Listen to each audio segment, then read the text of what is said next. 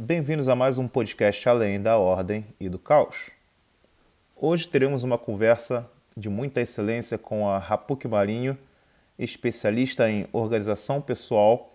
Está lançando um curso sobre o tema que vocês podem encontrar mais informações em seu perfil do Instagram, arroba. Aproveitem o podcast. O sentido da vida na organização pessoal.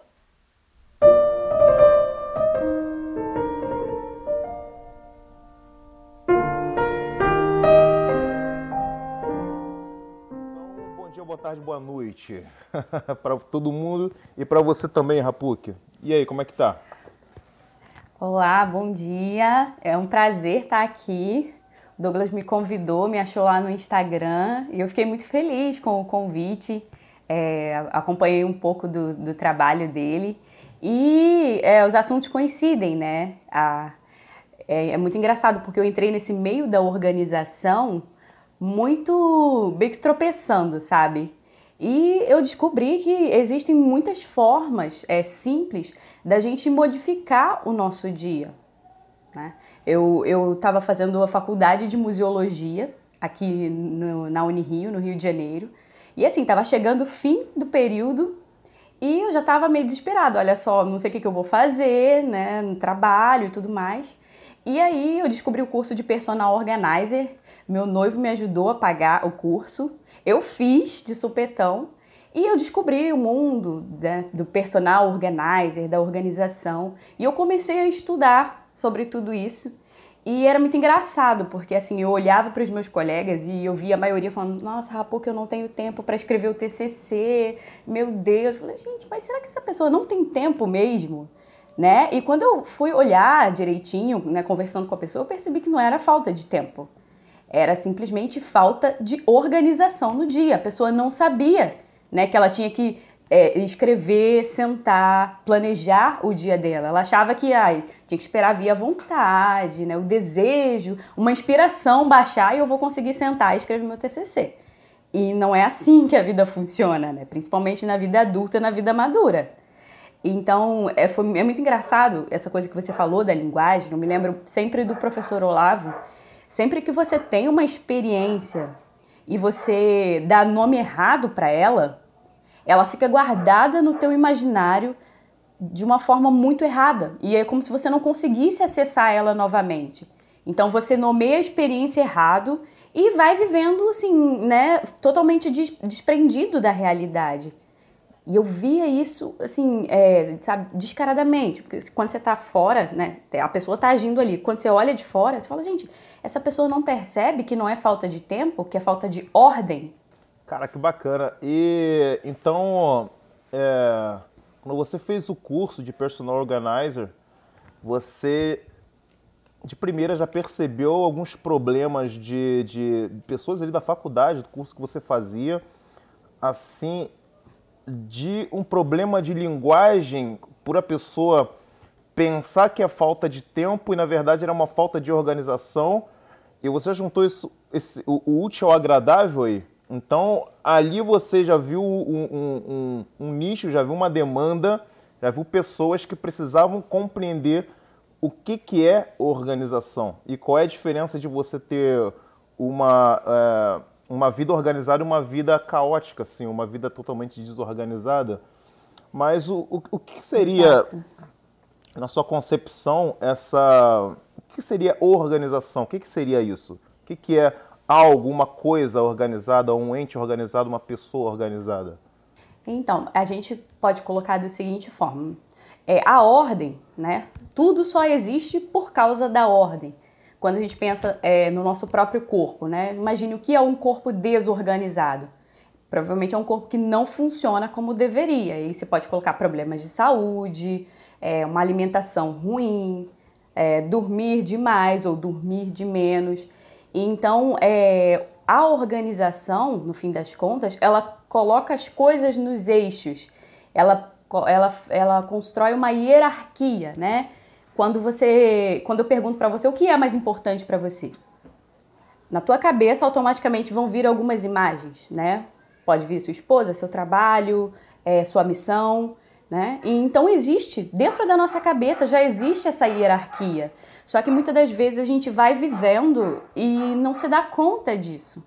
Né? A gente vai cumprindo aquele script, é, fui para a escola, fui para a faculdade, vou casar daqui a pouco, depois talvez um filho, dois e tal. E a pessoa, ela vai vivendo nesse como um robozinho e ela não identifica que ela precisa ter consciência dessa ordem de valores, né? O que é realmente importante para ela. Então, a ordem é, é, justamente isso. Você tem noção do que vem primeiro, do que vem em segundo, do que vem em terceiro, e é a partir disso que você começa a agir no mundo a ordem ela começa, a ordem ela começa internamente, por exemplo, na sua, é, na sua saúde mental, na sua saúde física, na sua saúde espiritual, ela, ela começa dentro ou a pessoa absorve isso na realidade ordenada?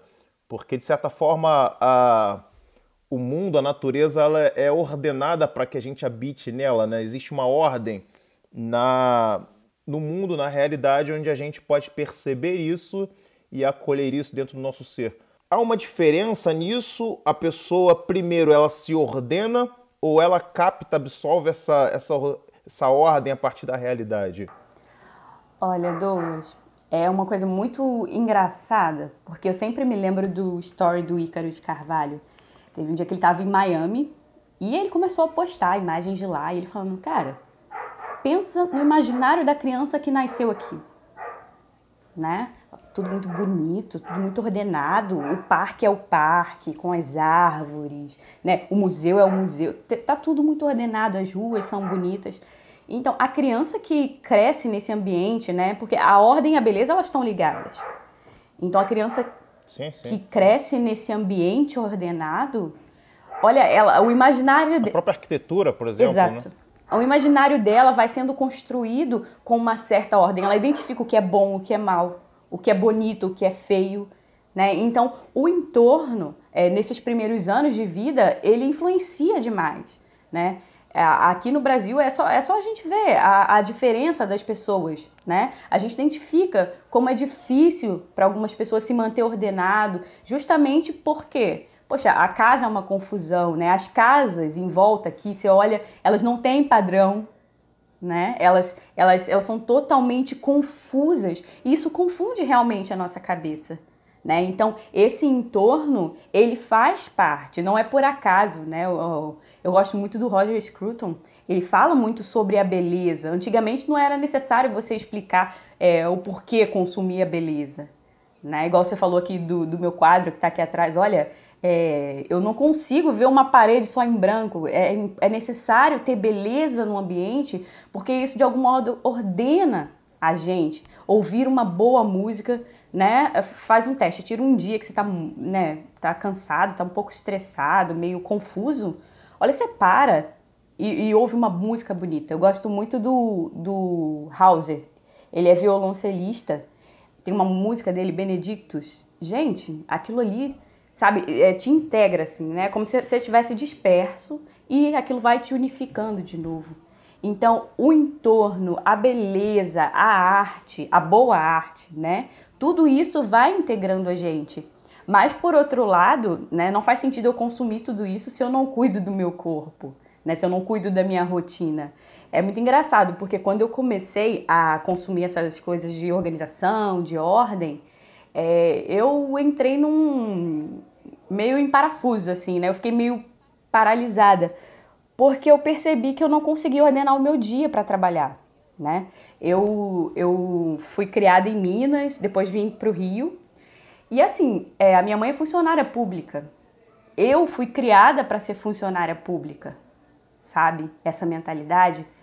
E é, não, não, não, é que, não tô falando assim que é errado ser funcionário público. O que eu quero dizer é que a minha cabeça foi criada para isso, só que o meu interior desejava outra coisa, desejava uma certa liberdade que o serviço público não dá, né? É liberdade de mudar de estado, né?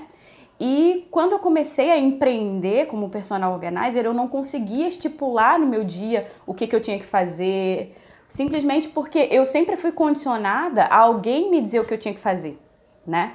o meu noivo, Eduardo, ele me ajudou muito nesse sentido, porque ele começou a falar, você tá vendo que você, você tem 24 horas e você não consegue se organizar? Porque antes, quando eu estava na faculdade, eu cumpri uma carga horária desgraçada, né, na federal, é, passava o dia todo na faculdade, ia para o estágio. Eu conseguia entregar tudo que eles me pediam com, com louvor, mas quando eu chegava na minha vida eu não conseguia, porque não tinha ninguém me falando.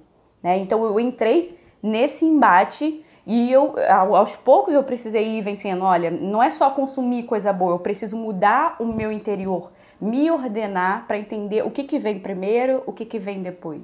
Você percebeu nesse último momento que tinha algo caótico de acontecer na sua volta e você percebeu que você precisava organizar a si mesmo para organizar essas coisas que estavam à sua volta, essas coisas que estavam acontecendo influenciavam na sua vida.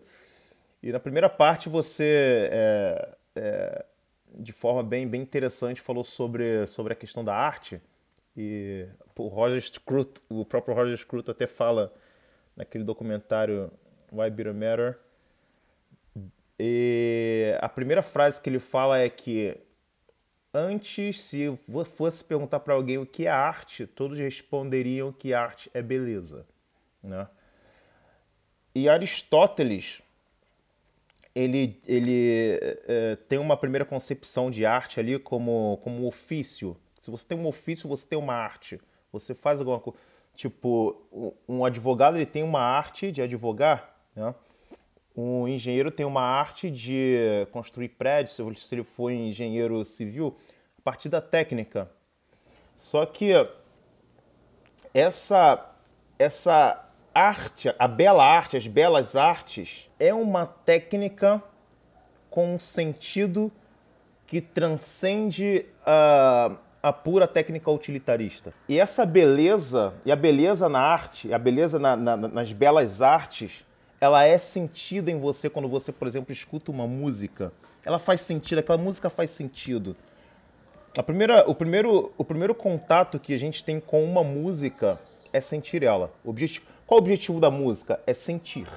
Você sente o que, que o compositor quer passar para você. Né? Você sente aquilo que o compositor quer passar por você. E você sente uma certa ordem naquilo. Né? Você sente uma ordem, uma beleza naquilo.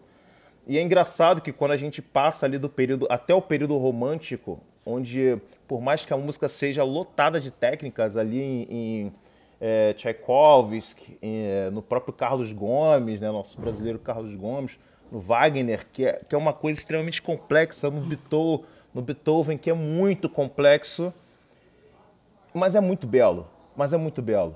E você chega em Debussy e Slavinsky, você para e você já começa a sentir um vazio. Você já não sente, já não sente mais a beleza, você só sente a, só, só sente a técnica. Né? Só tem a técnica. Então você sente, você sente uma certa, você tem uma certa noção de caos ali, só na técnica. Caos aquela coisa não está me fazendo muito bem. Quando eu escuto Slavinsky, aquilo não me faz muito bem, porque não está fazendo sentido para mim. E tudo que faz sentido, tudo que faz sentido tem uma certa ordem. É por isso que a beleza é importante. É por isso que a arquitetura, por exemplo, ela é tão importante. Porque eu posso sentir, no fato de eu perceber aquilo, uma certa ordem. Exato. Então, se, sim, se então eu assimilo aquilo, eu assimilo aquilo e no meu espírito eu tenho uma vontade de ordem também. Eu tenho Sim. um desejo de ordem. É, por que, que todo mundo vai para o Louvre todo ano, né? É, existe uma, uma grandiosidade ali, né? É, é, eu acredito que é uma das expressões máximas da alma, da alma humana e do desejo humano de ordem, de beleza. E se olhar, olha, um, um ser humano fez isso. Exatamente. É, é tipo, algo precisa fazer sentido para mim. E a arte é uma dessas coisas. Né? Onde o mundo todo está se quebrando, tá, tá, tá, tá uma loucura, tá um caos tremendo, você tenta achar uma ordem, uma, uma consolação e você acha isso na arte. Quando você vê uma fila enorme em Florença, porra, eu demorei umas duas horas para entrar no Museu de Ofício, que tem a, a, as artes renascentistas ali de, de é, Michelangelo, do Rafael, do Botticelli. Eu acho que essa, essa ordem que a gente assimila na realidade, ela acaba sendo tautológica, porque ela entra em você e você externa isso para a realidade. Ela entra em você, você externa isso para a realidade, naquele movimento tautológico, né? E cíclico, eterno. É por isso que a gente precisa de uma sociedade organizada. Isso para a próxima geração é algo que é, vai ajudar muito para ter uma sociedade melhor, pô. Aí eu te pergunto, aí eu te pergunto, o que, que falta no indivíduo moderno, né? no indivíduo moderno, no mundo capitalista tão rápido e tão utilitarista, para ele encontrar uma certa ordem na sua vida profissional?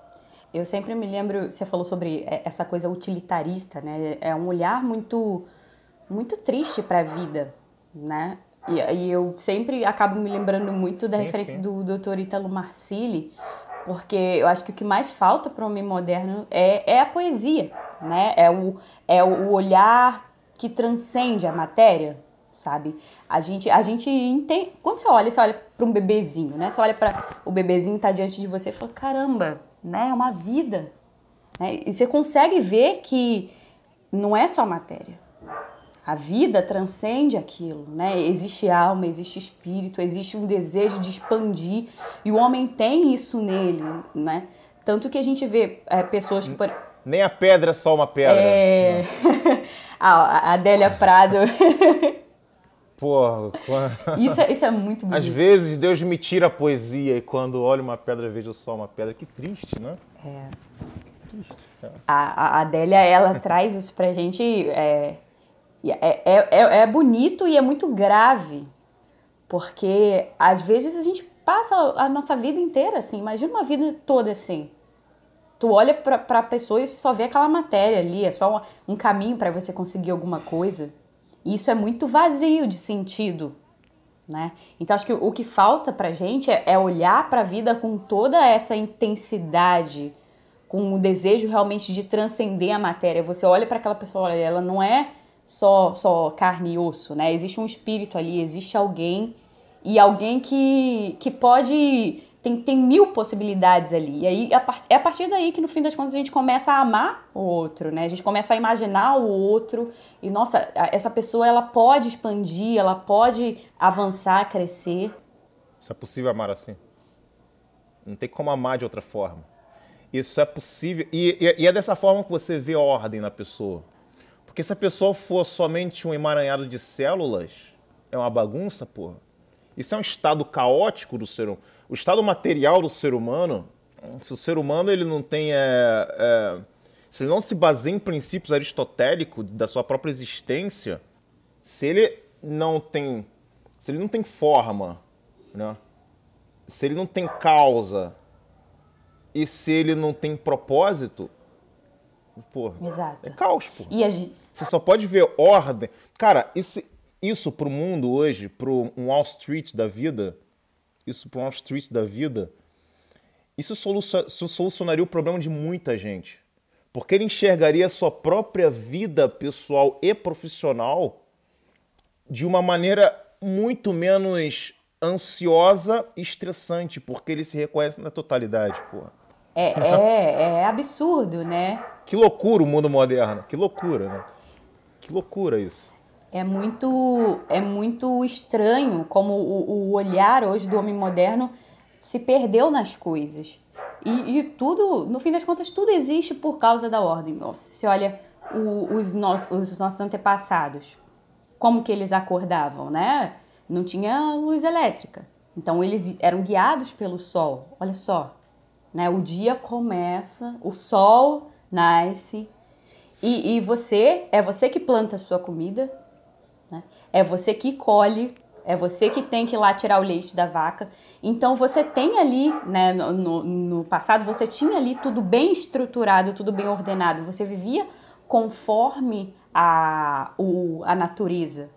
E aí, do momento em diante em que o homem vem para a cidade, é, eu me lembro muito do professor Olavo falando que, olha, eu não consigo viver em prédio, né? Eu preciso ver, ver, ver mato, porque é, é, o mato é o real, o mato é a natureza, né? A floresta, o, ao mesmo tempo que tem aquela agressividade, né, tem os bichos, mas existe uma beleza tão grandiosa ali e, e é tudo tão ordenado, né? E então é esse contato também com a natureza, com o real, que vai organizando a gente. Quanto tempo a gente passa enclausurado, né? Principalmente agora nesse período da pandemia? Sim, sim. É isso. É, o, o, isso, isso é perfeito, pô. Você não tem como. É, por exemplo, a gente fala muito de liberdade, né? Todo mundo fala de liberdade, quero ser livre. Meu filho, você nunca vai ser livre. Para quem está escutando aqui, né? Você nunca vai ser livre na cidade administrada. Por definição. Por definição. E esse é o sentido daquele exercício que o, o professor Olavo. Quem não sabe, a, a PUC é, é aluna do professor Olavo. Então, ali nas primeiras aulas, a gente tem é, alguns exercícios e um deles é a gente ir para a floresta, né? longe da cidade administrada, colocar nosso corpo sobre o chão e nosso olhar sobre o céu. E dali a gente sentir o peso da realidade na gente e o quão pequeno a gente é perante essa realidade. E, o, e nesse, nessa pequenez e o tamanho que é a realidade, o quão livre a gente circula naquela realidade, a gente se movimenta nessa realidade. E é só, só aí que o homem pode, pode se encontrar. A partir disso, ele se encontra. E uma coisa interessante é que, eu ensino aqui no, no Além da Ordem do Caos, é que o mundo ele chega ordenado, ele chega ordenado para você. Né? Só que toda a ordem ele surge da onde? Do Tahud, né? no, no, no hebraico bíblico, né, do caos, ele surge do vazio, do abismo. Né? Então a palavra, o Logos, ele traz uma ordem. E a gente surge a partir dessa ordem que uma, que uma ordem superior, do nada, do caos, ordenou para a gente, que é a natureza. Então, é, o que acontece? Existe uma dinâmica na natureza que se a gente deixasse levar pela, por ela, pela natureza, pela realidade, se a gente deixasse levar puramente pelos nossos instintos primitivos, a própria natureza ela te leva para um caos. Porque o caos está aí. O caos está aí. Quem ordena sou eu. Né? Sou eu. Por exemplo, quem faz a arte? Sou eu que faço a arte. É o ser humano que faz a arte. Quem faz a arquitetura é o ser humano que faz a arquitetura. Quem desenvolve a agricultura é o ser humano, pô. O mundo ele é selvagem, ele está preparado para você viver. E esse cara é e por isso que eu te chamei para conversar aqui, porque você consegue perfeitamente ver esse sentido de organização, não só o que o, coach aí normal fala, oh, organização. Tá, meu filho, organização, eu sei que é organização, porra. Eu sei que é acordar arrumar cedo, gavetas. escrever um papelzinho que eu tenho que fazer, arrumar gaveta. Tá, sei, mas e aí? Isso, mas isso é muito bonito, né? Porque, poxa, né? É, é a criação, né? O quem é a coroa da criação? Adão. E qual é a tarefa de Adão? Dar nome. Adão dá nome aos animais, né? Então é como se ele realmente começasse a ordenar, olha, esse aqui vai se chamar vaca, esse aqui cachorro, né? E, e, e quando a gente volta naquela coisa da linguagem, é, é um poder que nos foi dado. E quando você ignora isso, quando você é, basicamente não se instrui, né? Você está querendo viver igual bicho. Né? Você está pegando, é isso, é isso. Você tá pegando uma estrutura e querendo descaracterizar, desordenar. Então a importância da linguagem, né, o estudo da literatura, da filosofia, tá aí, olha. Se você não sabe dar nome ao que você sente, ao que você vê, como você vai dizer que é humano?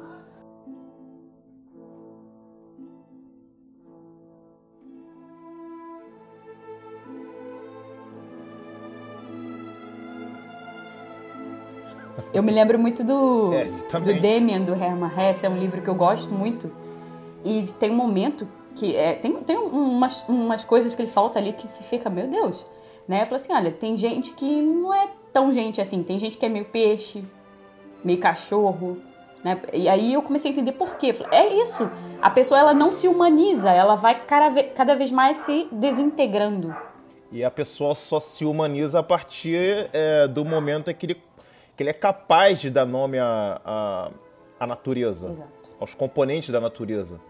Porque ao dar nome, ao dar nome, e isso é muito poderoso, ele consegue expressar aquilo que ele tem de melhor, que é a palavra. A palavra. É, você mais vê, né? As pessoas elas não sabem falar. Elas não sabem dizer o que elas estão sentindo. E é, no fim das contas é essa falta de formação mesmo, né? Graças a Deus hoje existe a tecnologia e é, eu estava pensando outro dia, é muito louco, né? Porque, sei lá, minha avó tem 85 anos. Eu tenho acesso a tanta coisa que, que eu não consigo nem explicar para ela hoje, né? E na, na, na, idade que eu tenho, eu tenho 27, ela não tinha acesso a quase nada, né? E então a gente pergunta, ah, então é, o problema do homem moderno é falta de acesso, falta de informação? Não, não é. O problema é entender para que serve cada coisa. Tá? Porque a gente está consumindo sim, sim. aqui, a gente está consumindo.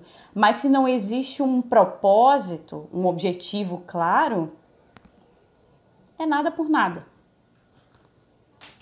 Sim, sim. Ele é incapaz de, de girar ordem. Incapaz de girar ordem. Então tudo é caótico à sua volta.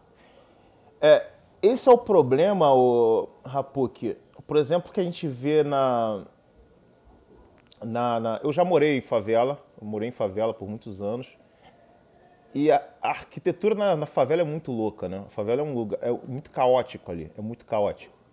Um dos problemas do, do não desenvolvimento de uma, de uma, de uma certa é, personalidade, uma personalidade mais, a, mais apropriada dentro dessas comunidades é por causa disso, cara?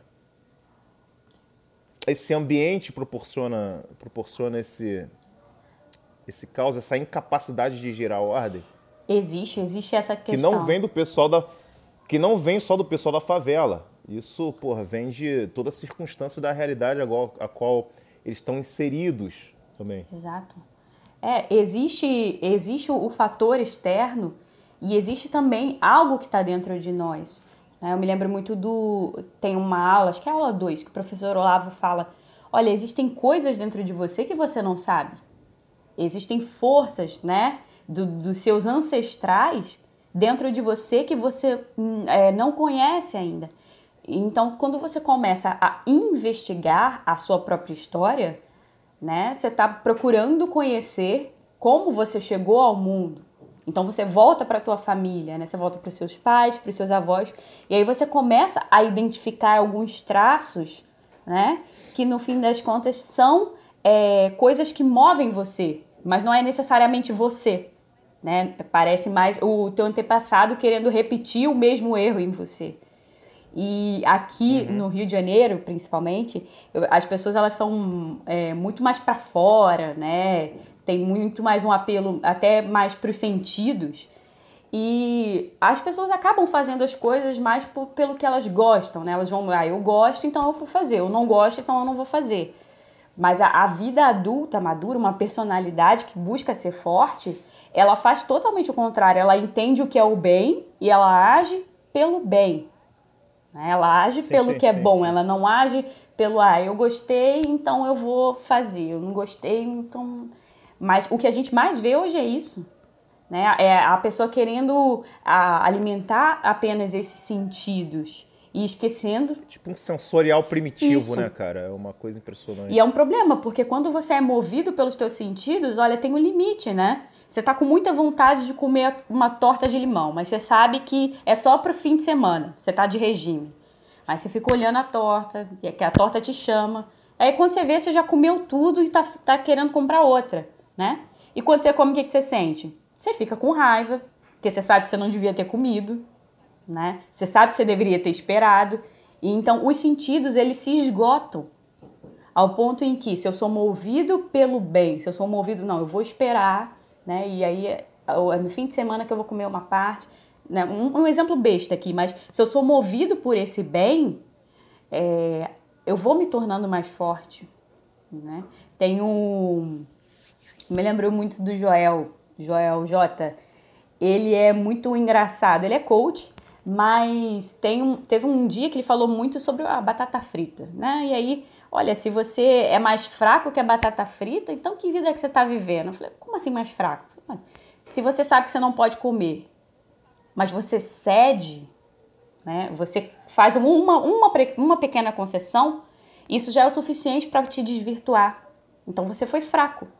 Né? Então, são essas pequenas coisas que vão realmente desordenando a gente, vão tirando a gente do eixo. O cara se entrega aos seus instintos mais básicos, né? Uma coisa impressionante. Agora, é, o pessoal da, da, da esquerda, é, eles são mais materialistas, eles vão dizer que todo problema, todo problema vem por causa da, das, dessas influências externas e que essa coisa de ancestralidade não, não se desenvolve, não se desenvolve em comparação à realidade que você vive, ela, ela, ela atrofia, ela atrofia esse, esse seu eu, né? É, isso é verdade, cara? O que eles, que eles estão falando é verdade? Existe uma força muito maior na natureza, no meio em que vive, no ambiente, do que a força interna que você tem para viver isso, para vencer isso? Olha, é, assim que você falou, eu só me lembrei do Viktor Frankl foi o podcast anterior. Sério. Cara, o que, que é aquilo, né? Aquilo ali é um tapa, é um tapa, né? Não só nesse discurso, mas na gente também. Porque a, a pessoa, né, o Victor Frankl, ele tinha o desejo de, de iniciar a, a, a profissão dele, a academia, né? Construir o conceito dele. E aí ele estava diante de uma guerra. E aí ele tinha a opção é, vou para os Estados Unidos estudar e cumprir a minha cumprir o, o, o meu chamado, né, a minha profissão, ou eu fico com os meus pais, cuidando dos meus pais velhinhos. E aí é, diz lá no livro que ele passa por uma, uma igreja desconstruída e tal, que já estava despedaçada, e estava lá escrito: honra teu pai e tua mãe. E aí ele entendeu que era um sinal de Deus para ele ficar e cuidar dos pais. Ele fica. Mas aquela, aquele cenário era totalmente antagônico para a própria vocação dele, né? Isso é, isso é muito curioso.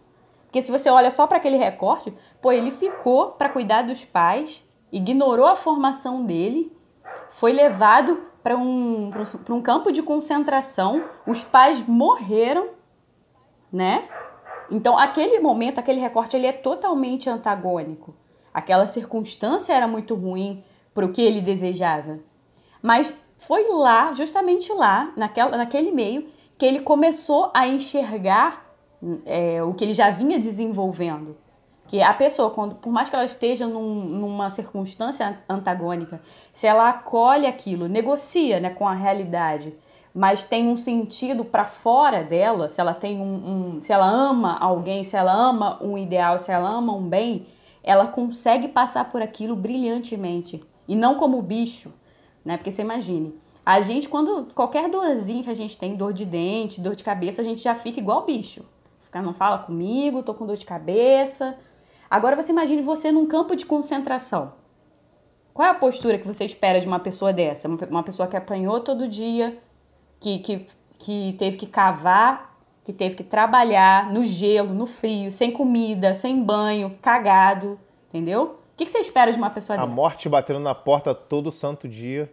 Sim, e, e, chega um momento que já tá tão, tão claro aquilo ali que você não.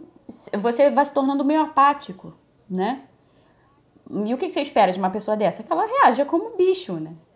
O pão que cair ali, ela vai comer e pegar. É, é. E, e ele isso, dizia, isso. ele diz no livro que assim existiam pessoas que se mantinham ali, centradas ali. Por quê? Elas por amor a alguém, né, na esperança de rever o, seu um marido ou por um ideal.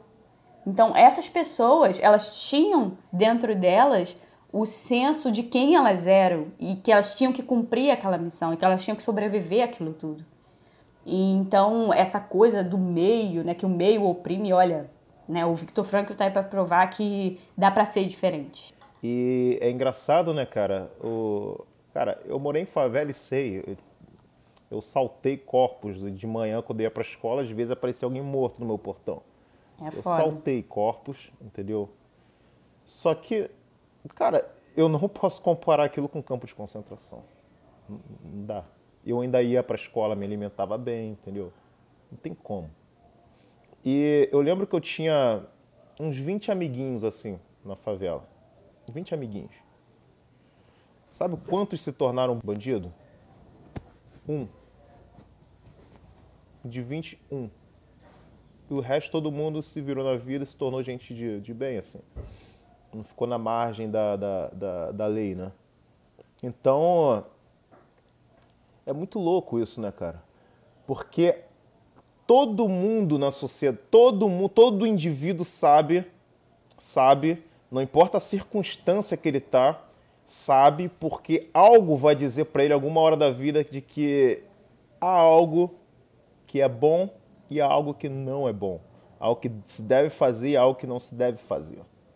Então ali ele tem uma escolha a fazer, ou você vai ser uma boa pessoa porque vai andar no caminho da retidão e da verdade, ou você vai ser uma má pessoa porque você quer quer mostrar um certo tipo de poder, entendeu? Quer se entregar ao seu sensorial primitivo, aos seus instintos mais básicos, de mostrar que você tem uma arma na mão, que você tem algum certo poder, ele tem as meninas ali e tal, e você quer dar com elas. Você tem essa escolha, cara. todo mundo sabe disso. Todo mundo sabe disso. E sabe, e cara, se você for para essa vida, você vai morrer. Então, é, e exatamente isso que você falou, cara. O que falta hoje, o que falta hoje no mundo moderno é a pessoa se desgarrar do lado mais caótico que ela tem, que é o seu instinto primário, de que as coisas imediatas são as que importam. As coisas imediatas. Se, se o cara vê um. Esse da, do batata frita foi ótimo. Se o cara vê uma batata frita e não consegue vencer uma batata frita, ele está totalmente possuído pela, pelo, pelo é caos é dentro de si. Então ele vai sempre ser, desorgan... sempre ser desorganizado. É bicho. Ou até pior que bicho, né? Que o bicho, pelo menos pelo instinto, ele meio que se organiza ali, tem certa hierarquia tal, certas prioridades. Tem gente que é pior que bicho, cara. né? Que bizarro isso, né? É, um, é uma loucura, né? E é, todo mundo sabe quando está escolhendo o que é certo ou o que é errado. Dentro de nós já existe isso, né? Essa, sim, essa, sim, essa moralidade sim, bem forte. E tanto que quando você trai a sua consciência, você não fica tranquilo. Você sabe que você poderia ter feito outra escolha, que a outra escolha era melhor. Né? E, e então, quando a gente passa, uhum. passa a olhar para as nossas atitudes assim, dessa maneira de que, não, olha, eu não posso fazer só o que eu, que eu gosto, né? só esse gostinho, né? Eu preciso escolher o que é bom. E, e, e, essa bondade é a ordem. A ordem ela traz tranquilidade, né? Santo Agostinho falava isso. E não é só a casa bonita, né? A casa estando ordenada. Eu já passei por é, pela casa de muitos clientes, né? Porque eu, eu, trabalho mesmo organizando gavetas e tudo mais. Eu, eu faço esses dois trabalhos. Mas quando é muito é muito curioso. Eu teve uma época que eu fui organizar o closet de uma cliente, uma cliente e assim, você via que é, a pessoa tava ali uma bagunça, né, no, no, no, no quarto dela e tudo mais, mas havia algo dentro dela que estava muito confuso, muito confuso. E que, e que independente dela é, arrumar a gaveta e tudo mais, aquilo ali era só o superficial, era só o resultado. Então, é, existe dentro de nós o desejo de buscar essa ordem, de buscar a beleza, de buscar o que é bom, belo e verdadeiro, mas quanto mais a gente vai tentando calar isso, mais a gente vai se afastando de nós mesmos. Né? Mais a gente vai deixando de se tornar quem a gente deveria ser. Então você vai traindo a sua consciência.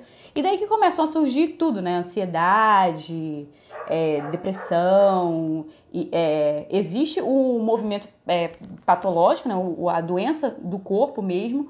Mas a maioria das vezes isso é um reflexo de que tem algo dentro da tua cabeça que está desordenado.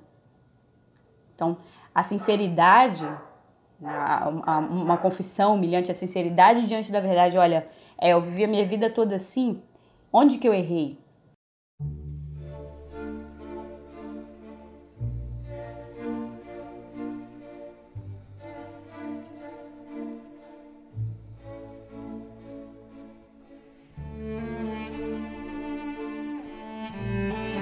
Me lembro muito do livro A Morte de Ivan Illich. Foi um livro muito marcante para mim, né? Que se acompanha. É, no título já tem um spoiler, né? mas você começa a acompanhar a vida do cara, né? Que ele, ele fez sempre tudo certinho, tudo bonitinho. Mas ele não viveu com sentido, ele não viveu com presença, ele só cumpriu o script. E aí quando ele vai chegando no fim da vida, que ele tá doente, ele, cara, mas eu fiz alguma coisa errada? Né? Por que não me disseram que eu ia morrer? Falei, todo mundo sabe que vai morrer, né? Mas o problema é que a gente não pensa nisso diariamente.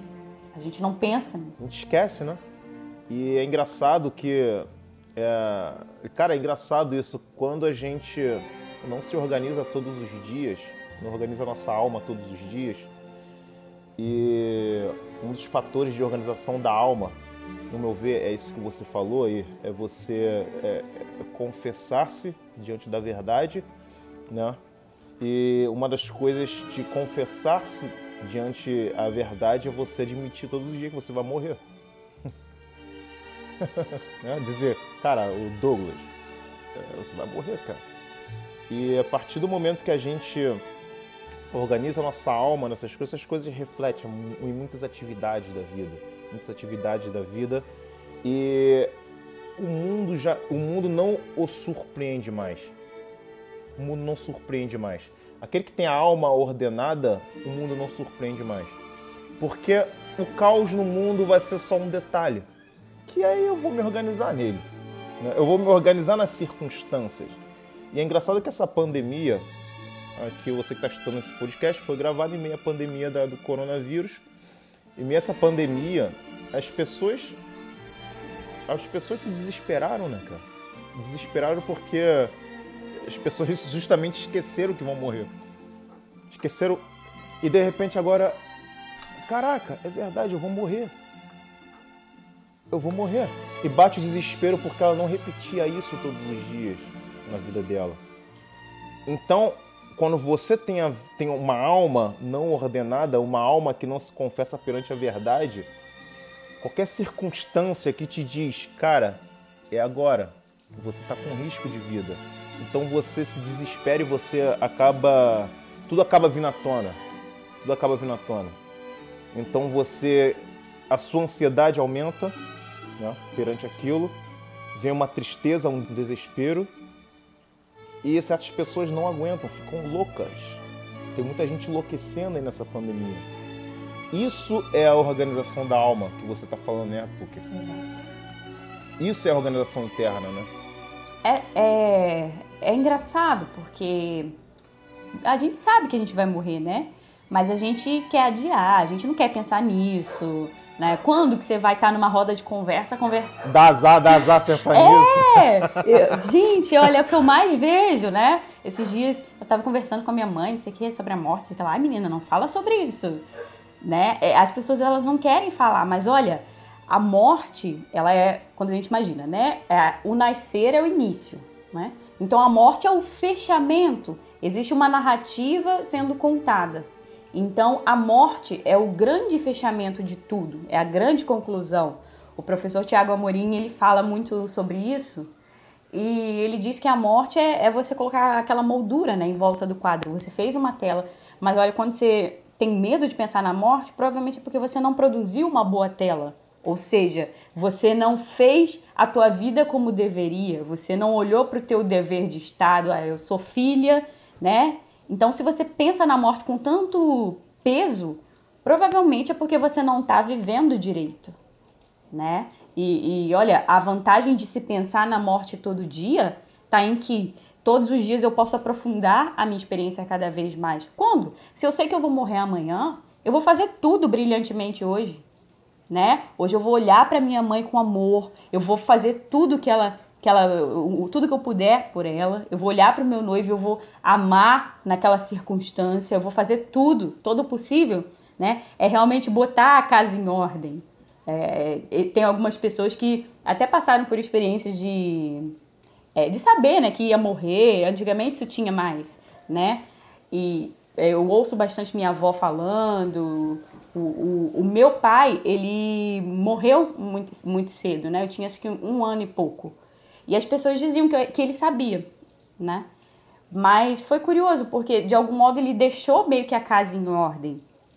Né? Ele deixou tudo meio que preparado, se precisar. tem isso, tem aquilo, tem o dinheiro tal para as crianças. Então, é, quando a gente olha para a nossa vida assim, olha, eu posso morrer amanhã. Então eu preciso fazer esse dia de hoje valer a pena. Né? Porque só assim que eu vou viver a vida com sentido.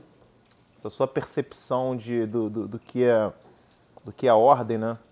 do que é a essência da organização, você tenta, tenta é, refletir isso, essa sua ideia é, profunda nos clientes aí que você visita, o Rapu, que tenta fazer com que eles entendam essa, é, é, a importância dessa, da essência da organização? Então, eu com alguns, é, se eu percebo que existe uma abertura ali, é possível fazer, sabe? Teve uma cliente, por exemplo, que eu visitei bem na época de um pós-luto. O marido dela morreu repentinamente. Uau. Então, é, foi, foi assim, tudo muito rápido de câncer e tudo mais. E ela teve que cuidar de tudo, então ela tava com uma barra muito pesada. Mas existia ali uma abertura para eu conseguir mostrar algumas coisas, né? E o Instagram é o meu veículo para fazer isso, né? Pode-se dizer que sim. Porque ali eu tô falando é, da vida, eu tô falando que, olha, não, não é só saber dobrar roupa, não é isso, né? Você pesca as pessoas por alto. É muito engraçado, porque quando eu comecei a, a desenvolver o trabalho no Instagram, eu e meu noivo a gente fez pesquisa e todas as personal organizers que a gente encontrava era só foto de gaveta. e aí eu falei, olha, eu não quero isso, né? Dobrar, qualquer um aprende a fazer. Mas é, existe algo dentro das pessoas que precisa mudar. E aí vem aquela coisa perfeita, incrivelmente organizada, aquelas casas meio show no rum. Falar, olha, a vida real não é isso, né? Na vida real tem bagunça, né? E, e, e o propósito é geralmente é, passar para essas pessoas que o poder está na mão delas e que a responsabilidade é delas de mudar não só o que está fora, mas o que está dentro. E que é só quando você transforma tudo que está dentro de você que você consegue avançar, que você consegue expandir. O, o homem, ele tem esse desejo, né? Desde, desde pequeno a criança, ela quer engatinhar, depois ela quer levantar, ela quer ficar em pé, ela quer andar. Então você está o tempo todo expandindo. O professor Tiago Amorim tem uma analogia muito, muito curiosa até, que o, quando você morre, né, tem ali o caixão e tem as seis partes ali. Então a tua vida fechou. É o caixão sextavado, né? Isso. Então a tua vida fechou ali. Significa que a tua vida é, é, finalizou. E, e então quando a gente olha para esse sentido, a gente começa a entender como a vida funciona e que é importante dar atenção para isso, dar atenção para o que, que vem primeiro, para o que vem por último. Exatamente, porque depois que o caixão fecha, o caixão ele representa os sete dias ali da criação, né? São seis dias, né? Deus criou o mundo e no sétimo ele descansou, ou seja, no sétimo nada foi acrescentado. Ou seja, quando você morre, quando você morre, nada mais pode ser acrescentado à sua biografia, nada mais pode ser tirado, já foi. É por isso que no, muitas pessoas, muitas pessoas perto da, da morte se desesperam, né? porque teve a oportunidade de fazer ali, de ter boas escolhas, de colocar um sentido na vida e, e não colocou. E agora o caixão, o caixão sextavado vai para sua sétima fase. E isso é muito triste. Agora, quem, quem na vida. E esse, isso que você coloca, cara, por isso que é tão especial o seu, o seu conteúdo, isso que você coloca, é que organização não é só para ter uma vida organizada direitinha. Não, organização é uma, uma ferramenta, um instrumento para você colocar um sentido na sua vida. Né? Então, a pessoa que compreende isso, cara, essa pandemia não é nada. Tipo, o que tá não é nada isso. Isso não é nada, meu filho. Eu já entendo, eu já sei, minha vida, minha vida já está em ordem, está tudo organizado.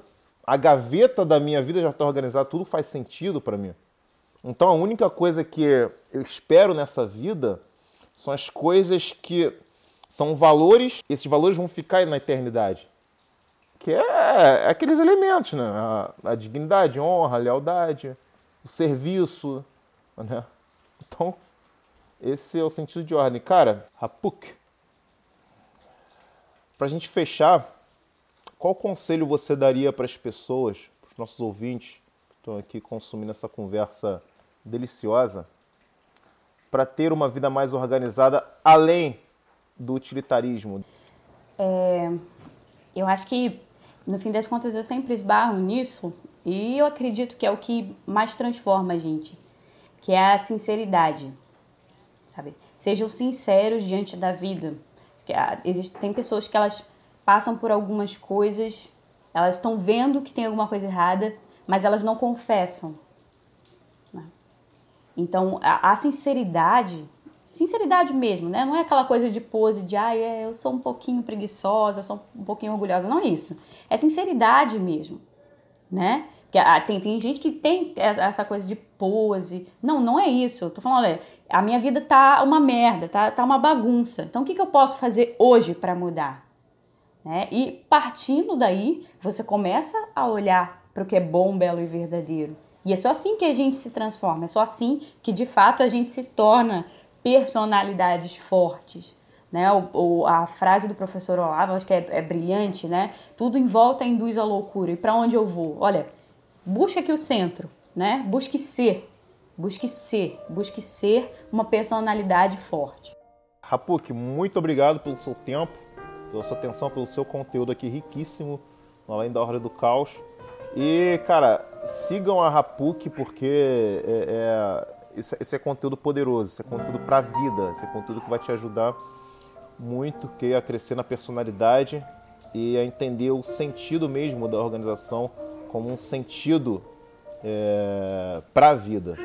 Então, muito obrigado, fique com Deus e até a próxima conversa, porque eu vou te convidar mais vezes aí para esse bate-papo que foi muito bom. Show, Douglas. Muito obrigada. Meu primeiro podcast, assim, mas foi um prazer estar aqui com você.